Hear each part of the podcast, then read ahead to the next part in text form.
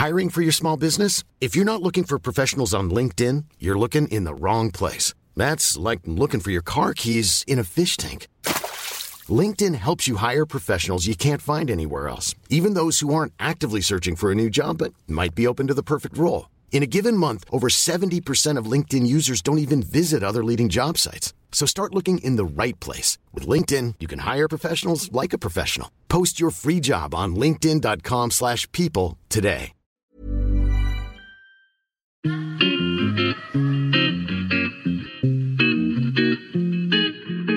Salut les gars, je suis Anne-Laure Baratin et vous écoutez le podcast Genre de fille.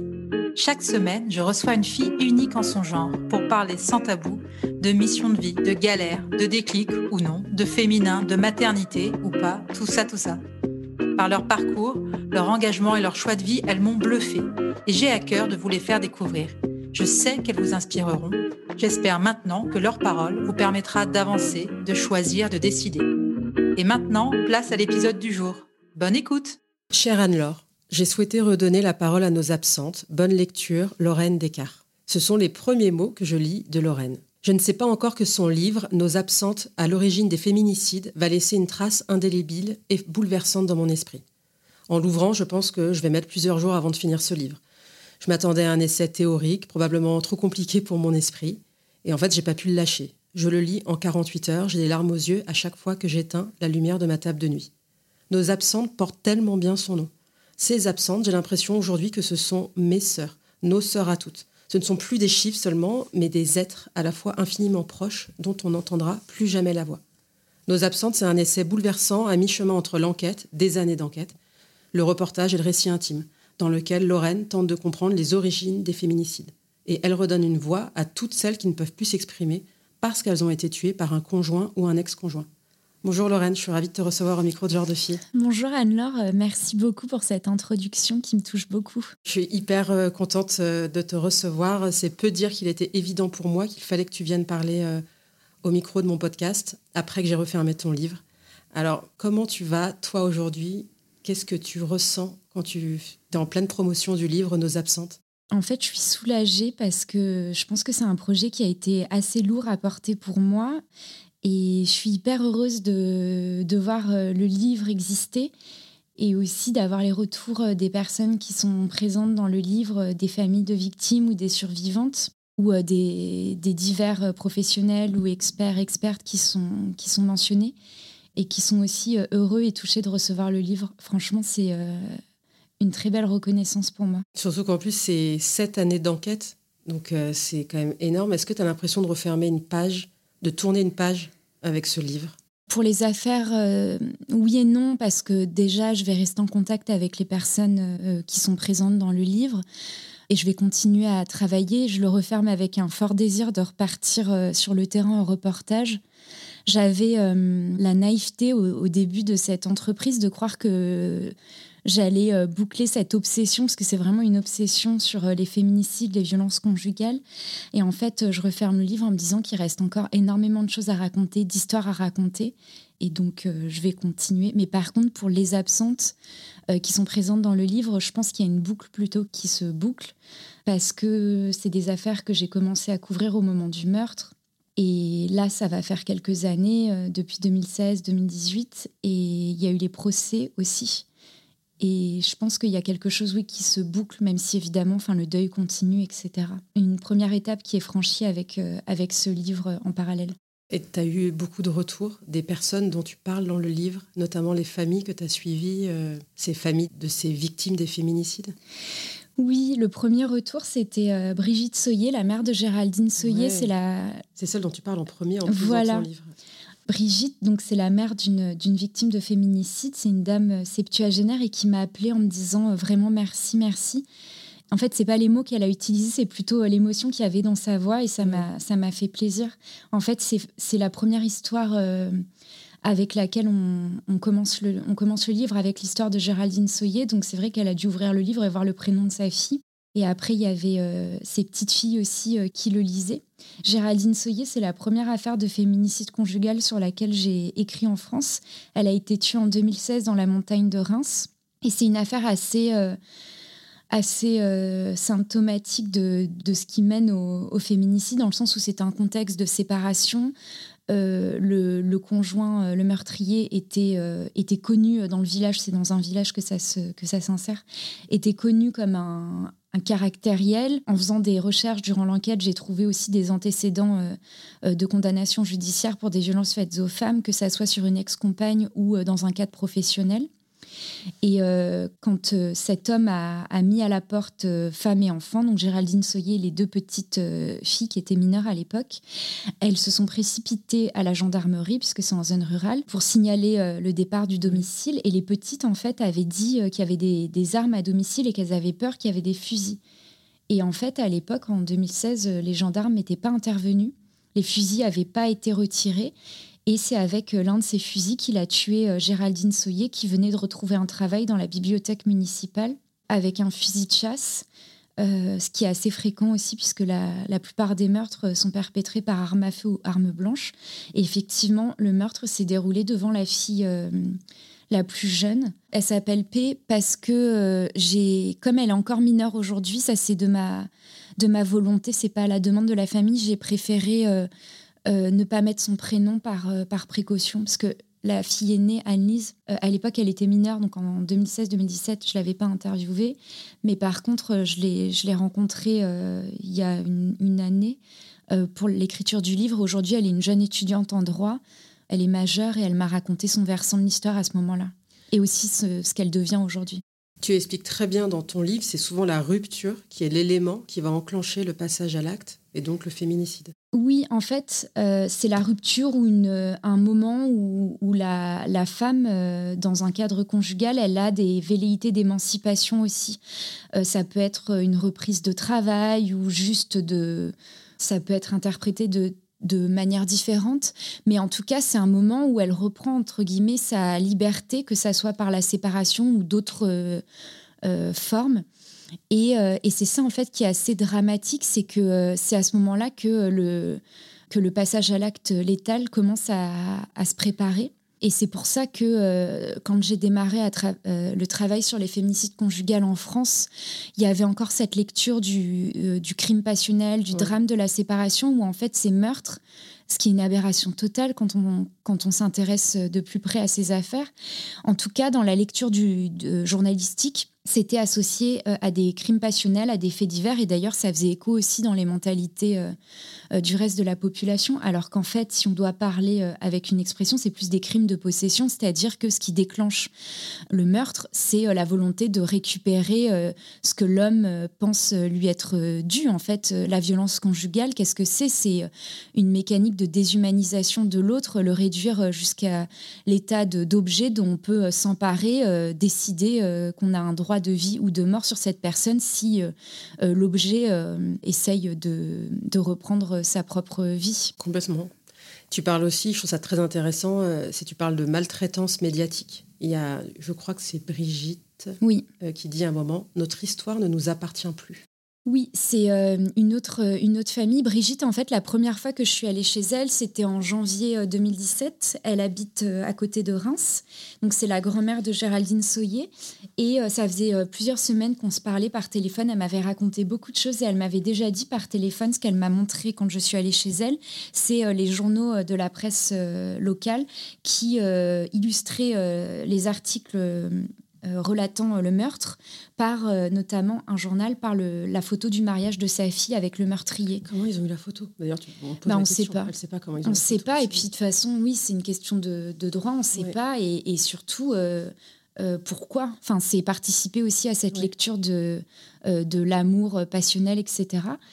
Et oui, c'est aussi des choses qui blessent les, les familles de victimes. Et oui, il y a une forme de maltraitance dans le fait divers parce que parfois, quand euh, on lit euh, ces faits divers, les victimes n'ont pas de nom, pas de prénom, euh, ou alors c'est ramené au terrain de l'amour, des passions, l'empathie, est pour le meurtrier, etc. Et ça aussi, ça participe à une forme de déshumanisation des victimes quand on raconte pas qui elles étaient, ou alors qu'on surplombe cette histoire comme si c'était toujours à l'autre que ça arrivait et jamais à soi ou à son entourage. Et t'expliques toi aussi d'ailleurs que quand tu as fait cette enquête, tu n'avais pas de nom. Enfin, quand tu as enquêté sur les féminicides, tu as dû faire un vrai travail de journaliste pour retrouver ces personnes. Oui, après je vois beaucoup l'évolution parce que en 2016 j'avais rencontré d'autres familles aussi à cette époque, mais beaucoup euh, considérer que euh, leur deuil n'était pas politique, euh, ce qui est tout à fait, tout le monde a le droit d'envisager son deuil de la fin, c'est très personnel, et avait pas forcément envie que ça s'étale dans les journaux. Et aussi, moi, je revendique le titre de journaliste. Enfin, j'adore mon métier, mais je sais aussi qu'il y a beaucoup de critiques qui sont faites, une méfiance vis-à-vis des journalistes assez diffuse dans la population. Et ces trois raisons font que souvent, c'est probable que euh, les personnes ne souhaitent pas donner suite. Et comme je faisais pas du fait divers et que je travaillais en lien avec les familles euh, autour de cette notion de consentement, j'insistais pas si jamais les, personnes n'avaient pas envie de me rencontrer ou n'adhéraient pas à la démarche.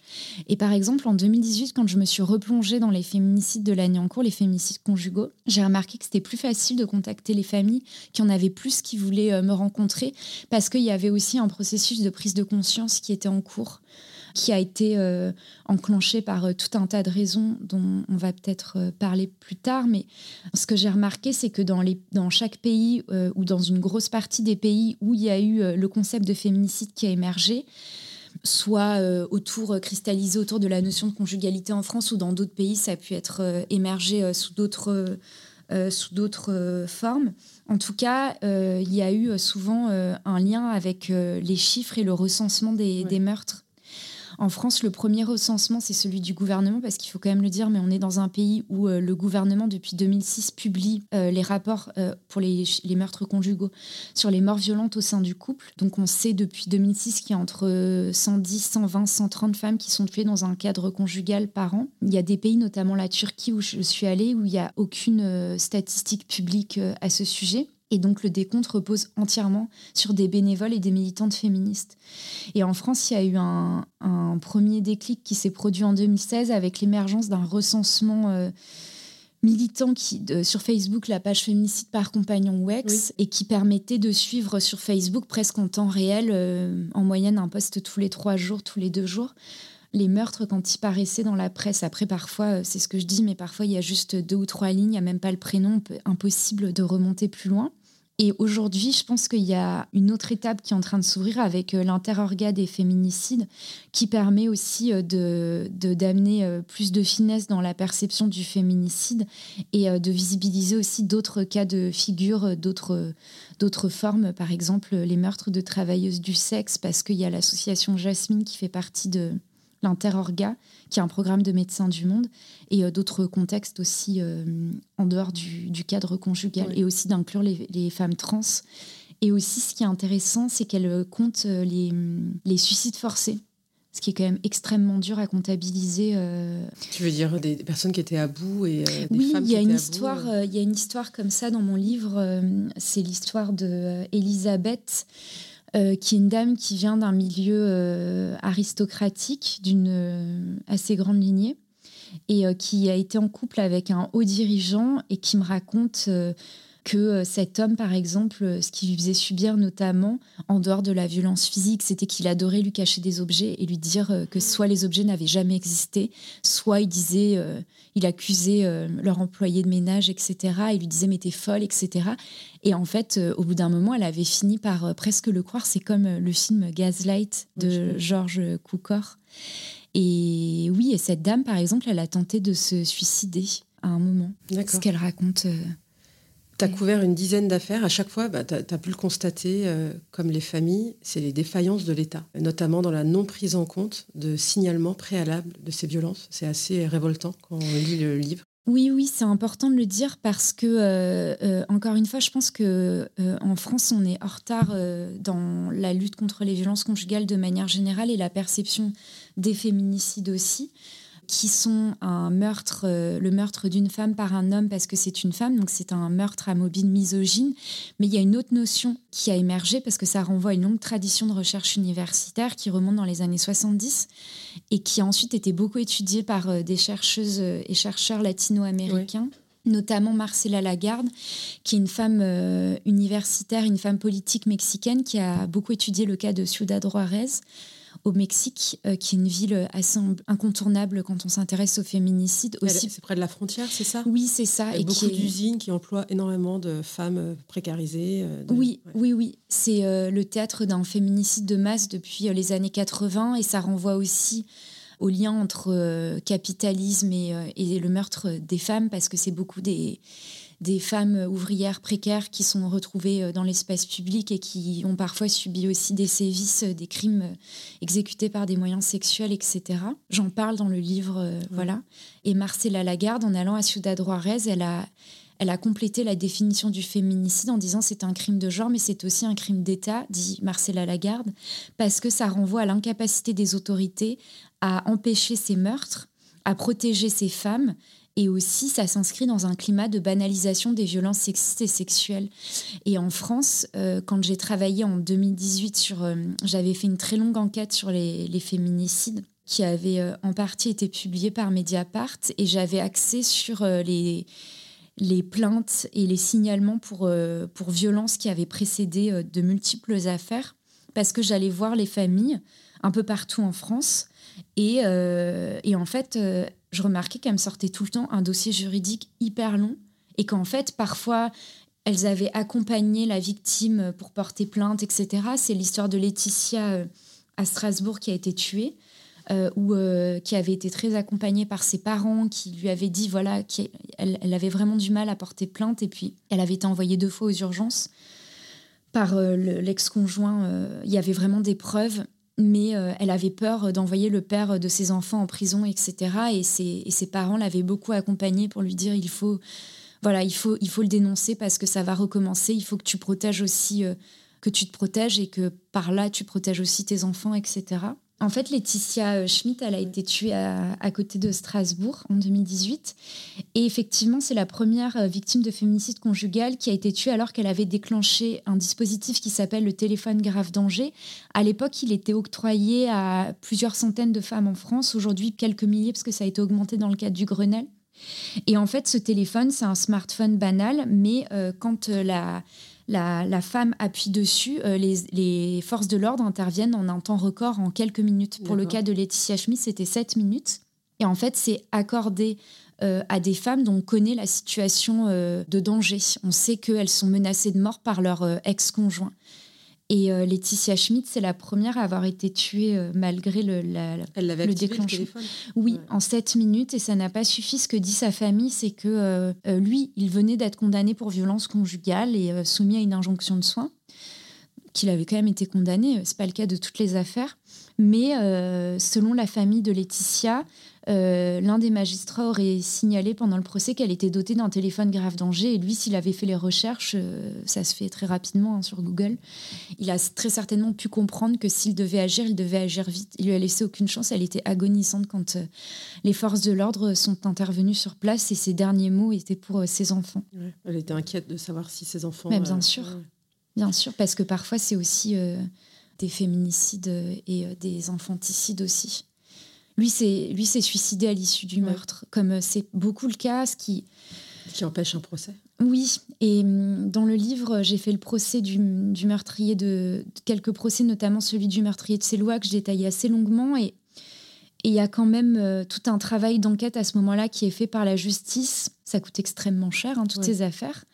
Euh, il faut le dire, hein, les violences conjugales, on, les paye. les violences intrafamiliales coûtent une fortune à la société. On dit toujours que les associations euh, demande trop, etc. Mais en fait, on paye déjà tous beaucoup trop. Et euh, ce, que, tu dis, ça me fait penser aussi au, livre de Lucie Pétavin, qui a écrit un livre qui s'appelle Le coup de la virilité. Oui. Effectivement, où elle, euh, elle expliquait quand elle est passée dans le podcast que les chiffres font que c'est les hommes entendent plus facilement des chiffres quand on te dit mais non, et en fait le fait de dire bah si ça coûte tant, regarde ces chiffres là, ça donnait plus de poids à son argumentaire. On parle de politique de rigueur, etc. Mais c'est vrai que lutter contre les violences intrafamiliales, et les violences sexistes et sexuelles de manière générale, ça pourrait être une super, euh, j'espère qu'on entend mon, cynisme, une super politique de rigueur. Moi, je cite euh, le travail d'un collectif de chercheuses et chercheurs euh, qui avait été missionné par l'ancien ministère des droits des femmes en 2012, qui a estimé le coût des violences conjugales à 3,6 milliards d'euros sur l'année 2012. C'est les frais de justice, 96% de l'activité de justice, c'est en lien avec des inculpés ou des accusés, des prévenus hommes. c'est les soins médicaux, c'est aussi le manque à gagner pour tous les traumatismes que ça, que ça provoque. Ça coûte une fortune. Dans, dans, dans les récits qui sont dans ton livre, il y a une pluralité des profils des auteurs de féminicides, mais notamment aussi parce que c'est des personnes qui viennent de milieux très aisés, alors qu'effectivement on peut avoir euh, tendance à voir l'image de crimes qui ne sont commis que par des personnes euh, venant de milieux défavorisés. Moi j'avoue que j'avais cette image-là. Je pensais que les féminicides ça touchait que... Euh, et en fait, t'expliques que ça touche tous les milieux. Oui, oui, oui, c'est l'un des. Il y a quelques hum, idées reçues euh, qui résistent encore, euh, encore beaucoup trop euh, quand on arrive sur le terrain des violences conjugales. Et l'idée que ça ne concerne que l'autre, l'étranger, le pauvre, voilà. moi, quand j'ai ou celui qui a pas de chance, le cas social, etc. C'est aussi une manière de rejeter ou de limiter la politisation de ces, de ces violences parce qu'on se dit, bon, bah, ça ne nous concerne pas tout à fait. C'est ce que dit d'ailleurs l'anthropologue euh, argentino-brésilienne Rita Segato quand elle parle d'un processus de dissociation cognitive euh, qui fait qu'en fait, c'est tellement horrible euh, de regarder la réalité en face qu'on préfère toujours se dire que ça ne nous concerne pas ou que ça concerne les autres.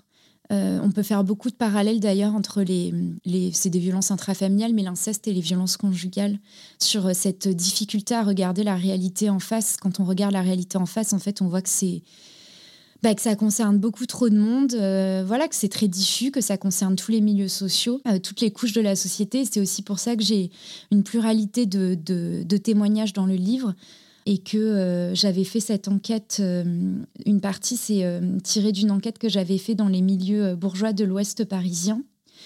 où j'avais travaillé sur les violences conjugales. J'avais notamment travaillé en lien avec une avocate qui s'appelle Migline Rossé, qui est basée à Neuilly, et, et avec tout un tas d'associations et, et d'acteurs dans les Hauts-de-Seine notamment. Et en fait, ce dont je m'étais rendu compte, c'est que très souvent, il y a moins de plaintes mais c'est aussi une réalité statistique. Euh, il y a moins de plaintes, en fait. Plus on monte dans la hiérarchie sociale, moins il y a de plaintes. Il n'y a pas cette tendance à aller euh, rapporter des faits de violence euh, à la police. ça se joue plus dans les cabinets feutrés des, avocats. statistiquement, hein, je ne dis pas que ça n'arrive jamais, mais que statistiquement, il y en a moins. Il y a, il y a moins cette tendance qui fait aussi que, du coup, il y a encore moins de condamnations. Ouais. Et puis, donc, il y a cette. évidemment, ça touche tout le monde. Et aussi le fait que c'est pas seulement des violences physiques, c'est aussi des, violences psychologiques et morales.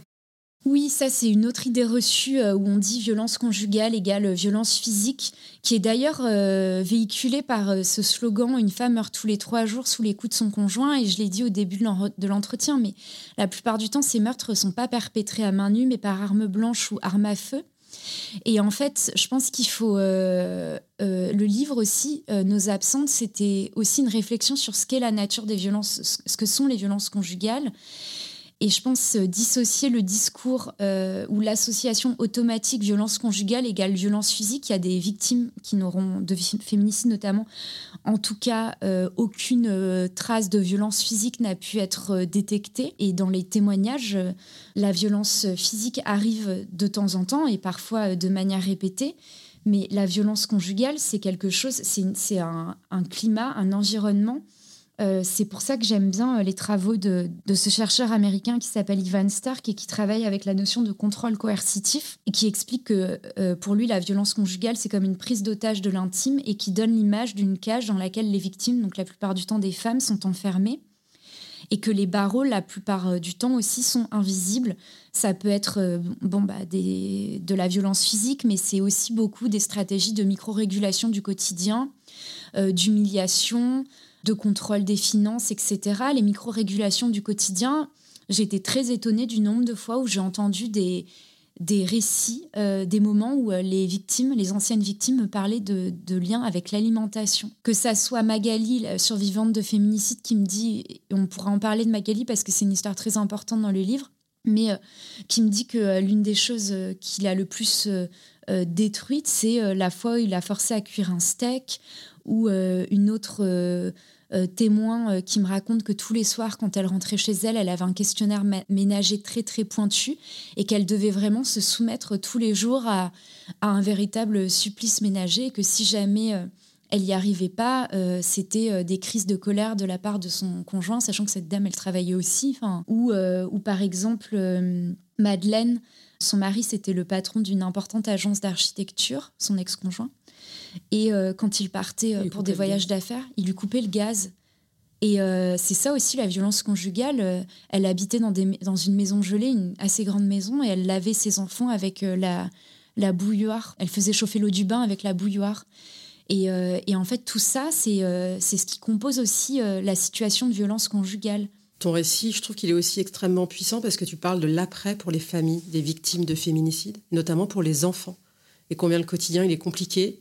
Tu parles notamment de Anne-Lise, on en a parlé au début, une des filles de Géraldine Soyer, qui a une difficulté extrême pour obtenir une bourse. Et c'est vrai qu'il n'y a pas de statut spécial pour les enfants victimes de féminicide, alors que c'est quand même les victimes collatérales Anne-Lise et, euh, euh, les orphelins orphelines de féminicide, c'est pour moi c'est des victimes directes parce que c'est des personnes qui ont grandi dans un climat euh, de violence.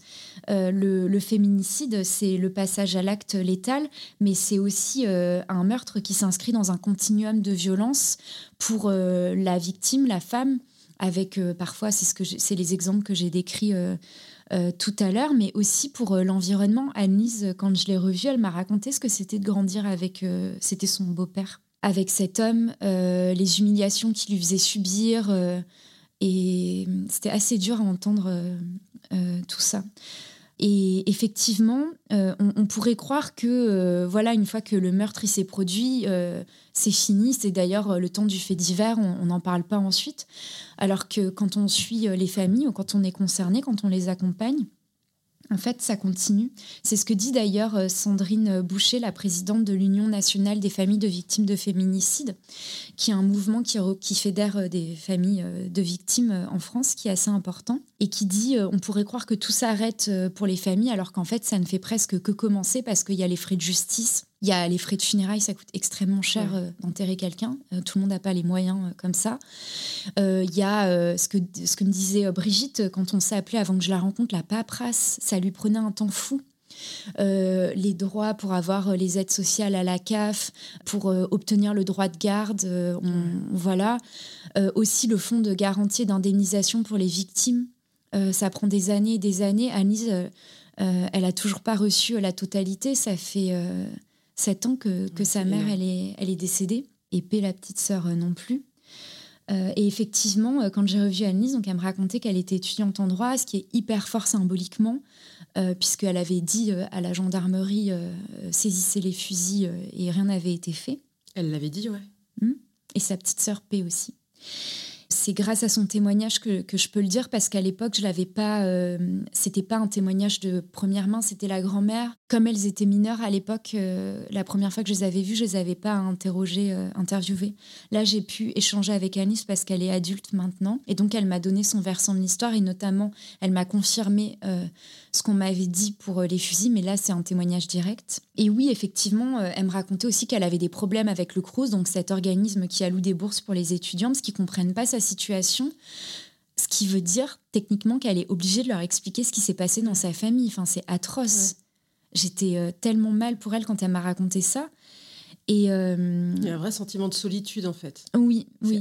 C'est des personnes qui sont, qui sont laissées. C'est ça, c'est ça. Et je pense que. en gros, tu perds ta, ta, maman qui est tuée par euh, ton père ou par mm. un conjoint. Et en plus, après, euh, rien n'est fait pour euh, aider, accompagner, euh, pour continuer une, vie mm. qui est déjà quand même pas évidente, en fait. Et en France, il existe un, quelque chose qui s'appelle les pupilles de la nation, qui concerne les orphelins dans un contexte militaire et aussi les, dans un contexte d'attentats terroristes. Et donc, c'est des enfants qui sont, entre guillemets, si je peux dire grossièrement, adoptés par, par l'État ou en tout cas, euh, ils bénéficient d'énormément d'aide et c'est... C'est encadré.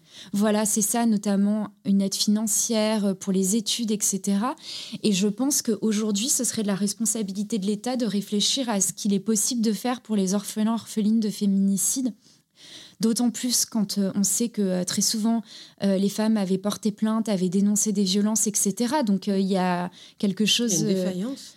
Bien sûr, et je pense que quand on parle de responsabilité, il faut aussi questionner cette responsabilité vis-à-vis de l'État pour ses enfants, et c'est quelque chose qui est porté par l'Union nationale des familles de victimes de féminicide, qui réfléchit en ce moment à un statut euh, pour ces orphelins orphelines qui impliquerait notamment euh, une forme de bourse euh, pour leur permettre de vivre sans trop de difficultés financières, en tout cas que ça qu'il n'y ait pas trop d'impact à ce niveau-là.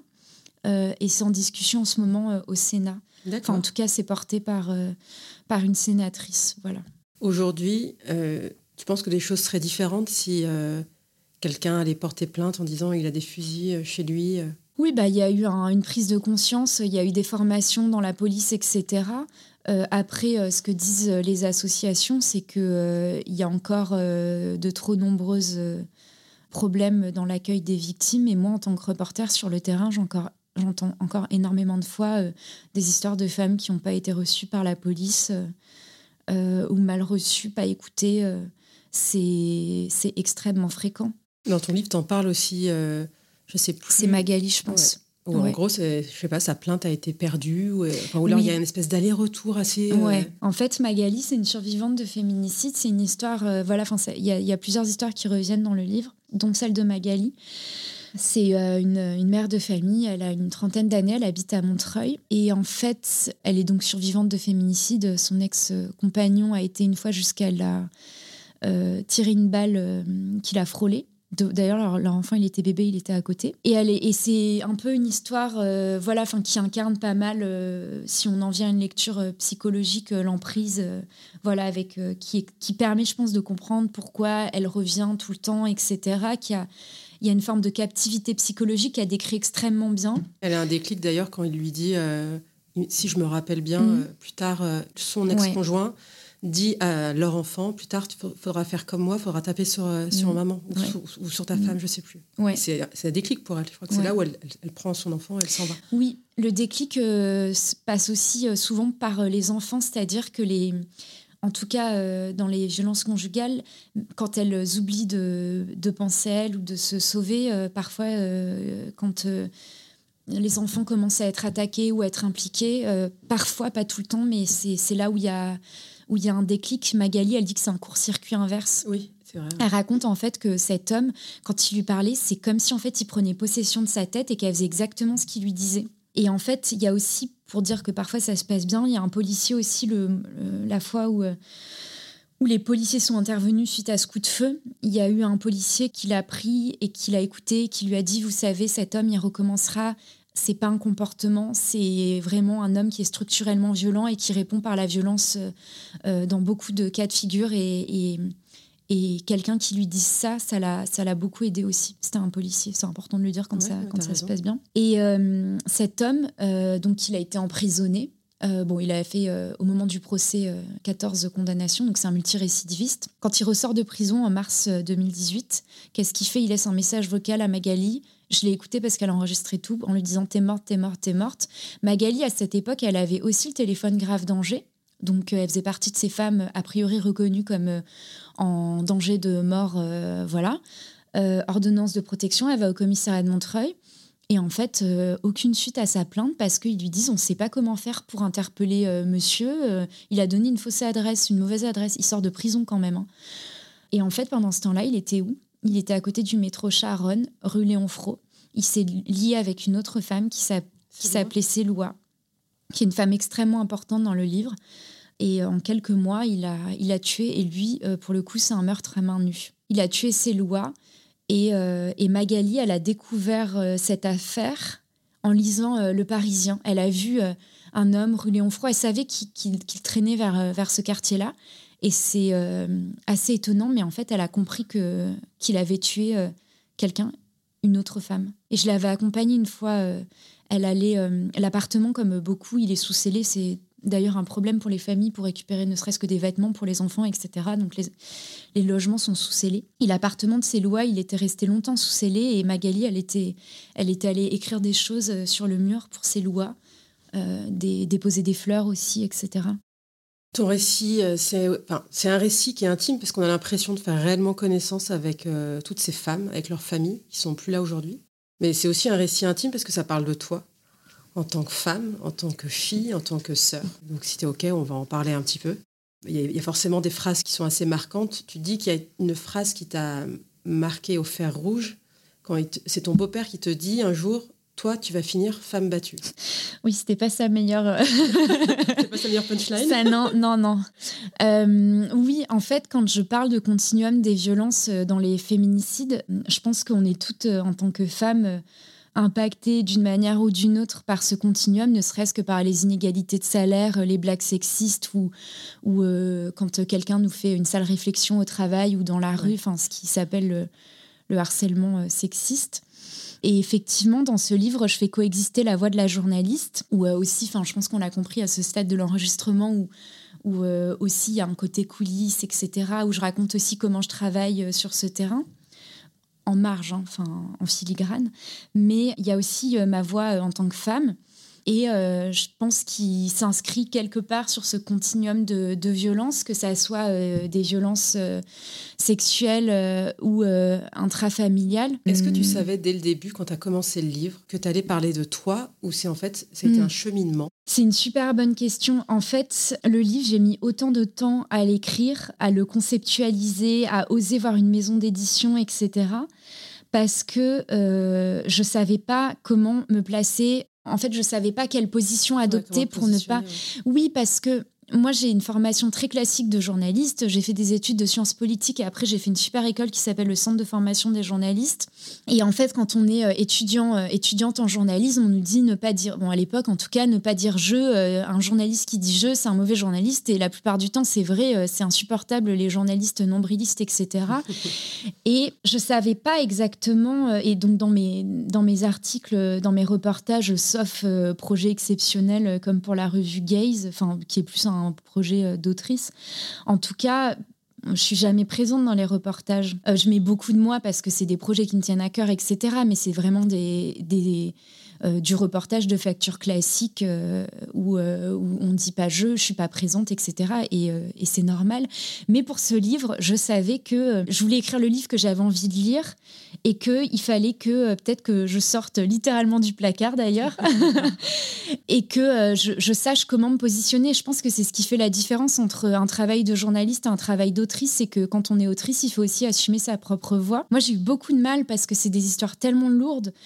Euh, il fallait quand même trouver le bon positionnement. J'avais Bon, moi, je me pose beaucoup de questions et je me prends souvent la tête et j'avais vraiment peur. Euh, je, je voulais pas euh, que ça soit indécent, donc il fallait que ça soit respectueux et que les héroïnes du livre, c'est elles, c'est les absentes.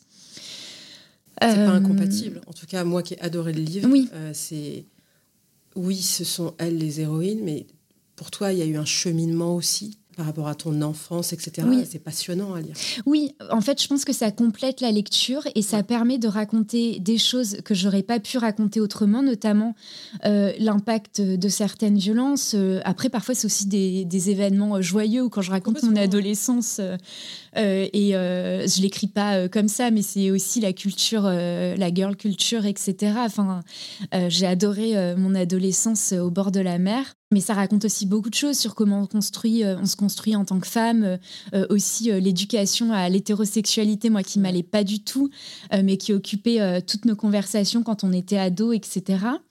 Et je pense que la difficulté que j'ai eue à parler d'un moment de violence physique dans ma famille raconte aussi beaucoup de la difficulté à, à en parler tout court. En fait, pourquoi c'est aussi dur de parler de la violence conjugale? Euh, ou des violences intrafamiliales de manière générale. Euh, et pourquoi est-ce qu'on a cette tendance à dire que ça concerne toujours l'autre? C'est parce que c'est trop dur en fait d'en parler.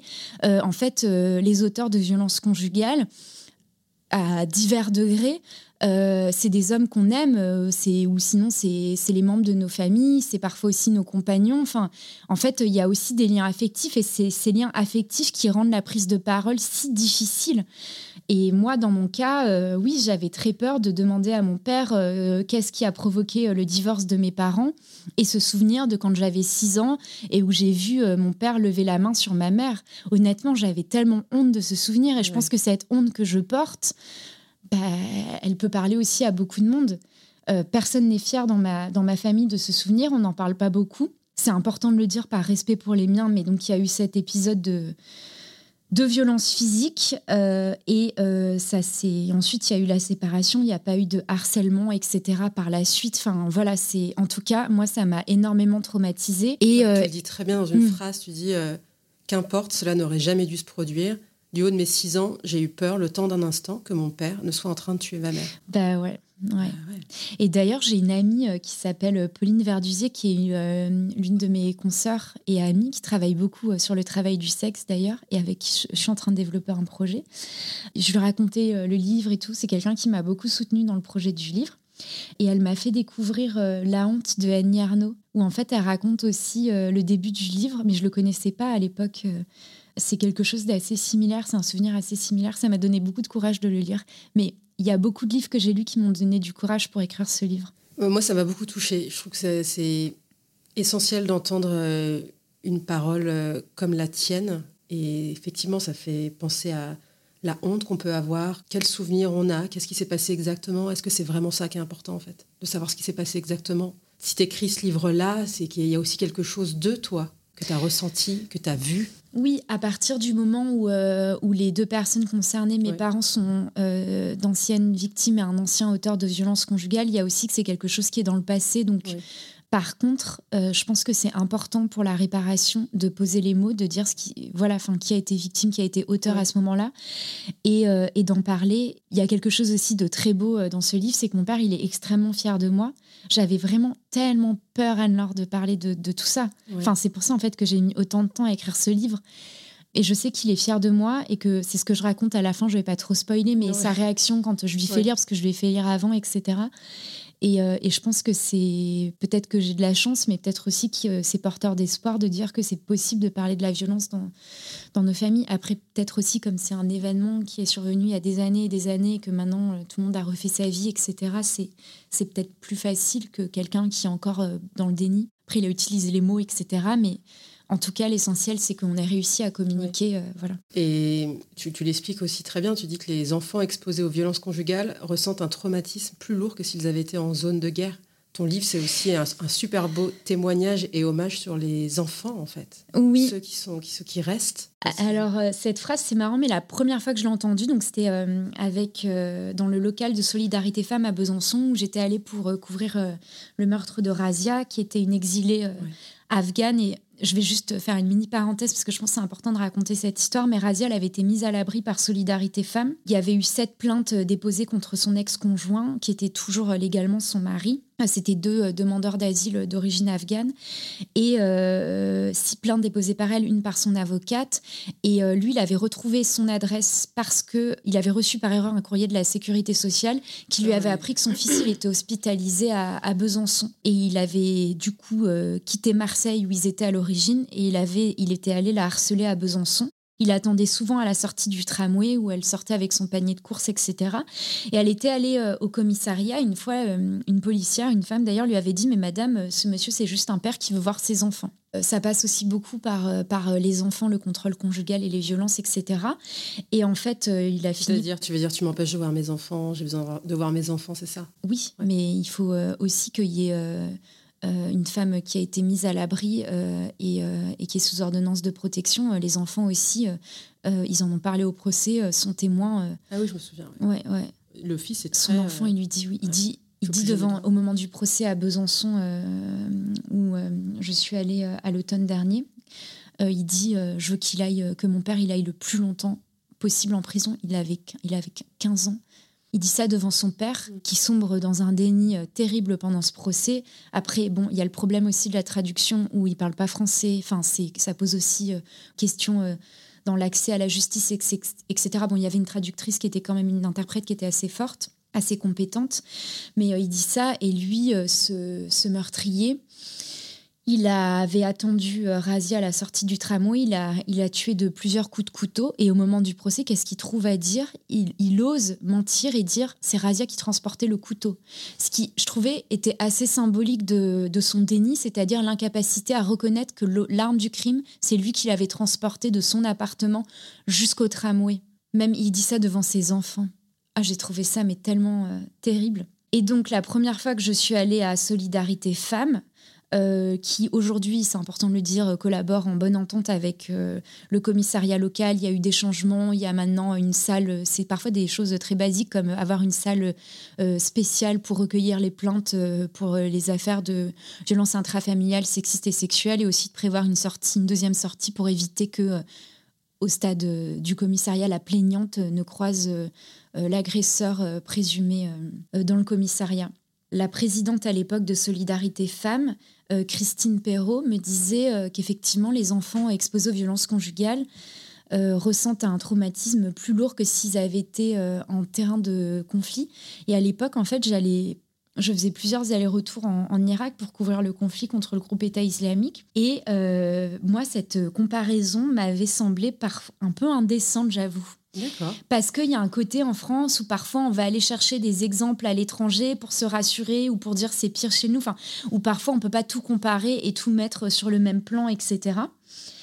Et au final, euh, euh, je pense qu'il y a quand même pas mal de comparaisons entre euh, l'impact de la zone de conflit, du, Voilà, en fait, c'est une forme de guerre en fait entre ces deux parents, c'est une ligne de front qui se crée. C'est voilà deux parties qui s'affrontent enfin une partie qui, euh, qui est assaillant et l'autre euh, qui essaye de se défendre. Et la comparaison, euh, bah, ça crée des lésions graves en fait dans la vie des enfants et des adultes à, venir. Je l'avais entendu cette comparaison aussi pour les victimes d'inceste.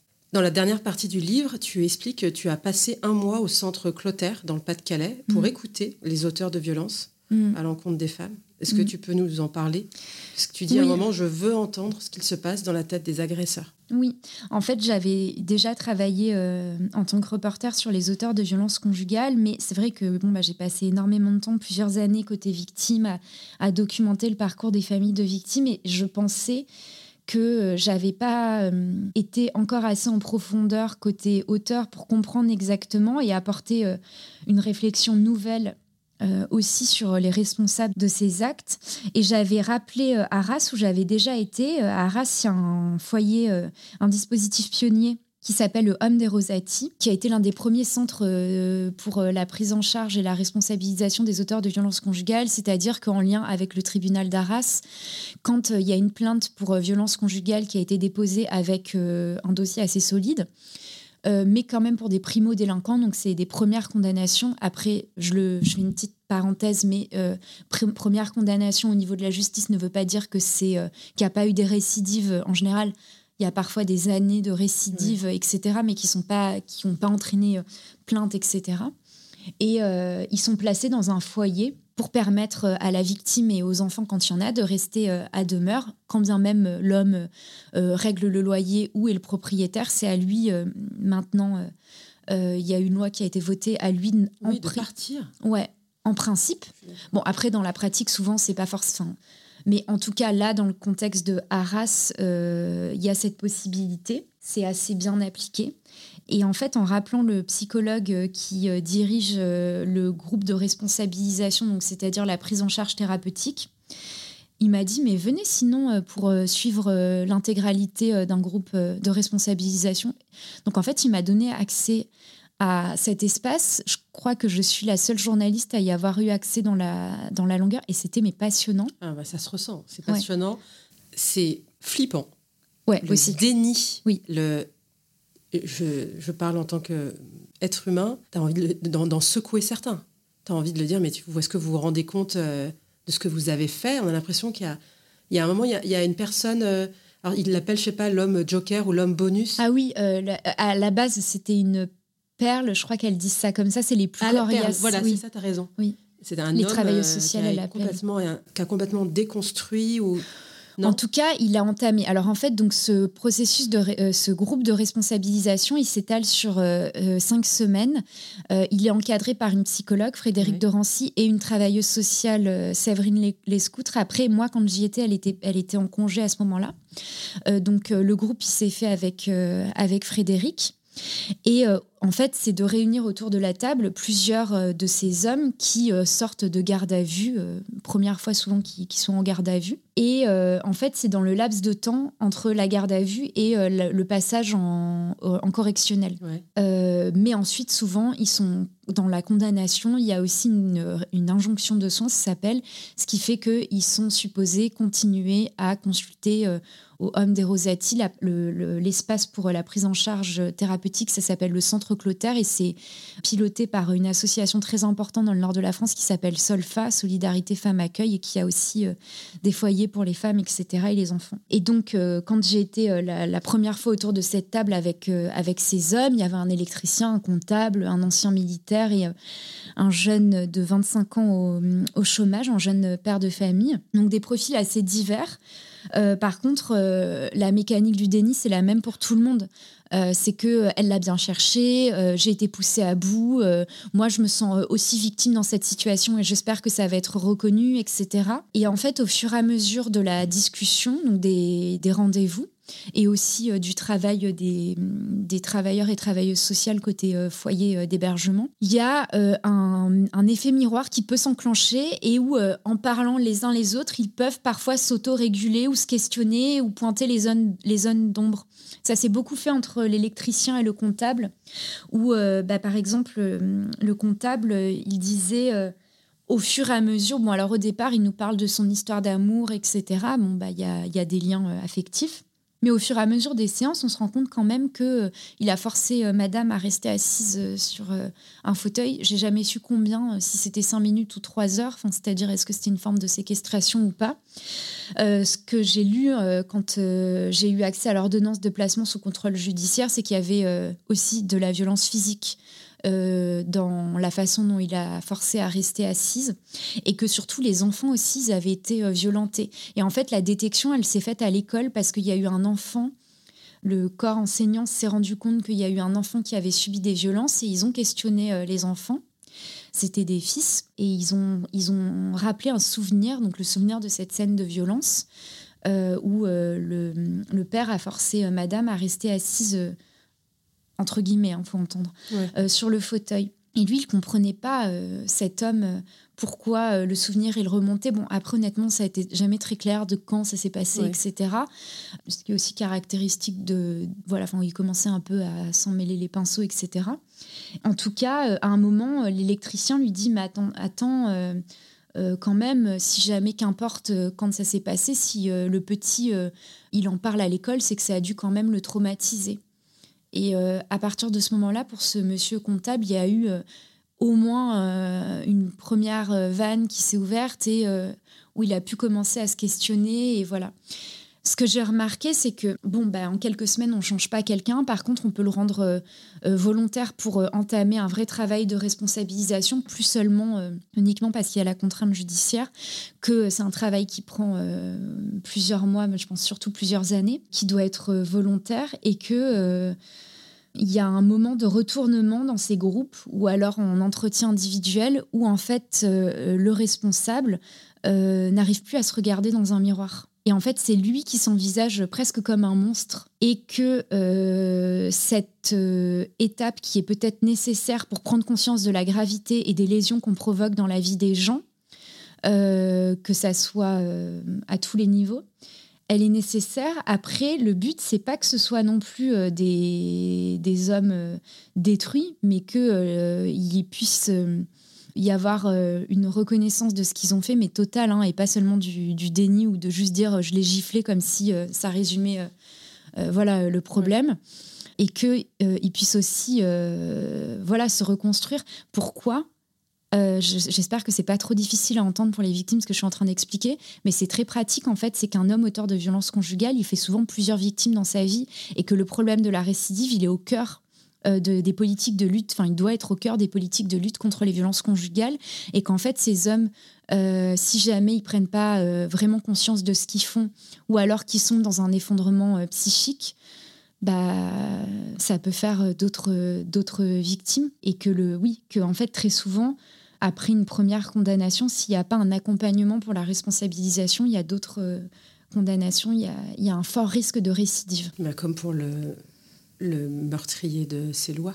Oui, alors après, dans le livre, euh, je fais quand même la distinction entre auteur de violence conjugale et homme violent, c'est-à-dire qu'un auteur de violence conjugale, qui peut être euh, atroce, etc., mais le recours à la violence, c'est un comportement, c'est-à-dire que c'est pas forcément quelqu'un qui est violent, euh, et c'est bien le problème aussi. Hein. Enfin, ce que je veux dire, c'est que ça montre bien aussi la spécificité machiste de tout ça. C'est que, par exemple, il a un problème financier, il va pas aller taper ou hurler sur euh, son banquier ou sa banquière. Euh, il y a quelque chose qui se joue aussi dans le rapport conjugal euh, entre un homme et une femme et des attentes et, de, et parfois du sentiment de possession, etc. Et, et oui, et de ce qu'une femme doit, que ça soit l'écouter, l'attention, le rassurer, fournir des services sexuels, enfin ce qui s'appelle du viol conjugal. Aujourd'hui, c'est reconnu, etc. Enfin, c'est beaucoup aussi des attentes et c'est aussi pour ça que le groupe de responsabilisation, il y avait aussi un travail sur les, les stéréotypes sexistes, etc. Bon, je ne vais pas rentrer dans les détails, mais il y a quelques scènes épiques dans le, dans le livre. Ça fait sourire aussi. C'est à la fois tragique, mais cette partie, elle est, euh, Parfois, je me dis qu'il faut la prendre avec humour, mais comme tu dis, je pense aussi au. Je vais, je vais, je vais t'en parler ensuite, mais juste du coup pour les auteurs, euh, euh, un homme violent, c'est quelqu'un qui se construit structurellement dans la violence. Et par exemple, le meurtrier de Célois, au moment du procès, il a été reconnu par les experts euh, comme une personnalité psychopathique. Voilà, enfin lui, je pense que c'est un homme violent qui répond par la violence dans quasiment toutes les situations de la vie. Alors que l'auteur de violence conjugale, et c'est bien le problème, euh, autrement, il peut paraître extrêmement charmant, et c'est bien pour ça que souvent il y a une difficulté de l'accès à la preuve et d'être cru pour les victimes. Quand euh, il est charmeur, que tout le monde autour dit mais quel père merveilleux, etc. C'est l'histoire, euh, par exemple, de... Elisabeth dont le mari lui cachait des objets et que bon et plein d'autres choses aussi et qui et qui a été poussée au suicide à la tentative de suicide, tout le monde lui disait mais quelle chance tu as d'avoir un mari incroyable. Voilà. Après c'est un peu le, débat et euh, pour moi qui est assez mhm. tranché et qui est normal. Enfin justement non qui est pas normal, je sais pas comment expliquer, mais c'est comment tu peux être un bon père si tu tapes ta femme. évidemment que tu, ne peux pas être un bon père si tu tapes ta femme. Enfin je veux dire c'est euh, non. Parce qu'à un moment, qui disait ça. Oui, il faut qu'il voit ses enfants. Enfin, euh, non. Bah non, non. Après, il y a un texte législatif, le premier texte législatif contraignant à l'échelle du continent européen, c'est la Convention d'Istanbul. D'ailleurs, petite parenthèse parce que je parle aussi de la Turquie à un moment dans le livre. La Turquie s'est retirée de la Convention d'Istanbul, euh, voilà. Mais euh, dans ce texte, il y a euh, l'interdiction de procéder à des médiations conjugales quand il y a eu un, terrain de violence conjugale. Pourquoi? Parce que le conjoint agresseur peut reprendre le contrôle euh, de sa victime sous prétexte de... On ne peut pas dialoguer à équité euh, quand euh, l'un des, l'une des parties a, fait usage de la violence contre l'autre. Et oui, c'est pour ça aussi qu'il faut un travail de responsabilisation quand on en est venu à, lever la main sur, sur la mère de ses enfants ou sur n'importe qui d'ailleurs. Ou à insulter aussi, enfin, ne serait-ce que les insultes qui peuvent être parfois très banalisées dans les, dans les contextes conjugaux. Et donc, euh, pour euh, le dernier chapitre, effectivement, c'est aussi quelque chose dont je me suis rendu compte, c'était hyper intense comme immersion avec les auteurs de violences conjugales. C'est que paradoxalement, j'ai trouvé ça plus facile, entre guillemets, de travailler côté auteur que côté victime. Pourquoi? Parce qu'en fait, une victime, elle est polie, ou les familles de victimes, c'est des personnes qui sont traumatisées, qui ont un discours qui est souvent très peu euh, clair, parce que bah, parfois on oublie des trucs. Quand on est traumatisé, la mémoire, elle est hyper impactée, etc. Et c'est aussi pour ça que c'est difficile. C'est des dossiers qui prennent du temps pour euh, les avocats, pour euh, les plaintes qu'elles soient traitées à la police, etc. Et en fait, il, faut, il faut prendre en compte ça qu'en fait, plus une victime, elle a parfois un discours incohérent, plus parfois c'est qu'il y a des raisons de s'inquiéter, etc. Mais ça prend aussi beaucoup, beaucoup, beaucoup de temps. Alors que l'auteur de violence conjugale, au départ, son discours, il est très clair. Et euh, c'est cette légèreté qui m'a beaucoup questionnée, beaucoup heurtée. Et je me suis dit, au final, qu'est-ce qui apporte réparation euh, à une victime et à la société, c'est la condamnation, le fait de reconnaître à un moment qu'il y a une victime qui a eu un auteur. Je pense que c'est important aussi pour sortir de ça et se dire à un moment qu'on a qu'on a été victime, qu'on est une ancienne victime, etc. Euh, je pense aussi à une réparation financière parce que ça coûte extrêmement cher de se défendre quand on est victime, qu'importe son milieu social. Ça coûte tellement cher. Mais je pense aussi que quand un homme euh, auteur prend conscience de la gravité de ce qu'il a fait, il perd de sa légèreté et que peut-être qu'il en redonne euh, un petit peu ou l'ancienne victime ou les anciennes victimes peuvent peut-être espérer récupérer ce qui leur a été volé, c'est la légèreté. Les victimes, elles sont jamais légères. On va passer aux petites questions, euh, enfin pas petites, on va dire ça, on va passer euh, aux questions de la fin. Je ne sais pas mhm. si tu connais Annick Cogent, enfin, si tu écoutes le podcast. Bien sûr, bien sûr et, j'adore, je n'en serais pas arrivée là si sur son entretien sur Le Monde. justement, je vais te demander de compléter cette phrase, je ne serais pas arrivée là si... Oula, euh, je pense que je ne serais pas euh, arrivée à écrire ce livre si euh, au tout début ma mère m'avait pas inscrite euh, sans vraiment me prévenir euh, au concours euh, du Sciences Po Bordeaux de, de ma région d'origine, donc le, le sud-ouest. D'accord. Où, où, je pense que de moi-même, j'aurais jamais osé m'inscrire à ce concours en me disant mais non, mais jamais je vais le réussir et tout. Et au final, j'avais été acceptée et ça m'avait permis d'accéder quand même à une super, une super, une super formation pour l'enseignement supérieur. Qu'est-ce qui t'anime? Euh, bah, J'adore mon, métier, j'adore aussi, euh, j'ai adoré euh, aussi écrire ce livre et, qui est une autre forme d'écriture. et j'adore le reportage, hein. enfin moi, mais j'adore tellement le terrain. Qu'est-ce qui te met en colère ou peut t'agacer? La remise en cause de la parole des femmes c'est quelque chose euh, qui me met de plus en plus en colère parce que bah, ça fait écho aussi au livre. Souvent, c'est des femmes qui n'ont pas été crues. Et cette minimisation, cette dévalorisation euh, de la parole des femmes à tous les niveaux, ça, me met en rogne. Je trouve que c'est tellement injuste. Quand une femme parle, on va dire que c'est du témoignage. Quand un homme parle, on va dire que c'est de l'expertise, etc. Et euh, oui, ça, ça me met très en colère. Est-ce qu'il y a une femme que tu aimerais entendre au micro de genre de fille? Il y en a beaucoup. Euh, après, dans le livre, à la fin, je fais une petite bibliographie des livres qui m'ont accompagnée, je vais te dire. Peut-être que je peux en citer. Bah, Vanessa Springora, par exemple. Bon, elle a déjà été euh, pas mal euh, interviewée. Je vais citer un livre. Vanessa Springora, pour ceux qui. Bon, j'imagine qu'il y en a beaucoup qui connaissent, c'est l'autrice de. C'est le consentement, c'est ça? Oui. ouais, c'est ça. Ouais.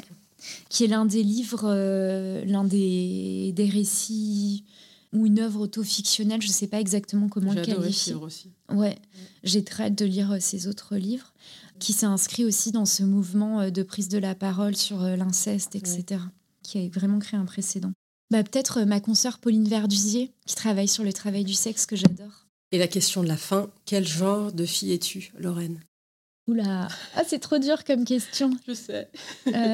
Hmm, bah, je pense que je suis quelqu'un de passionné et de déterminé, ça me le dit tout le temps. Merci Lorraine pour cet échange. Lisez le livre Nos absentes à l'origine des féminicides. C'est un livre d'utilité publique. Merci beaucoup Lorraine. Merci pour l'invitation.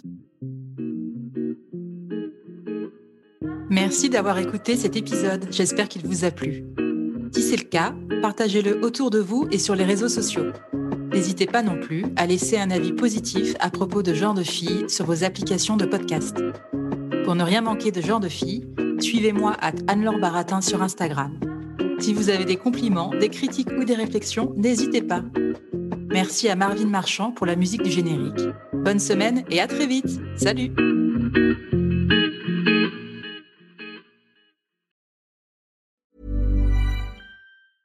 Hey, it's Paige DeSorbo from Giggly Squad. High quality fashion without the price tag. Say hello to Quince. I'm snagging high-end essentials like cozy cashmere sweaters, sleek leather jackets, fine jewelry, and so much more. With Quince being 50 to 80% less than similar brands. And they partner with factories that prioritize safe, ethical, and responsible manufacturing. I love that. Luxury quality within reach. Go to quince.com slash style to get free shipping and 365 day returns on your next order. Quince.com slash style.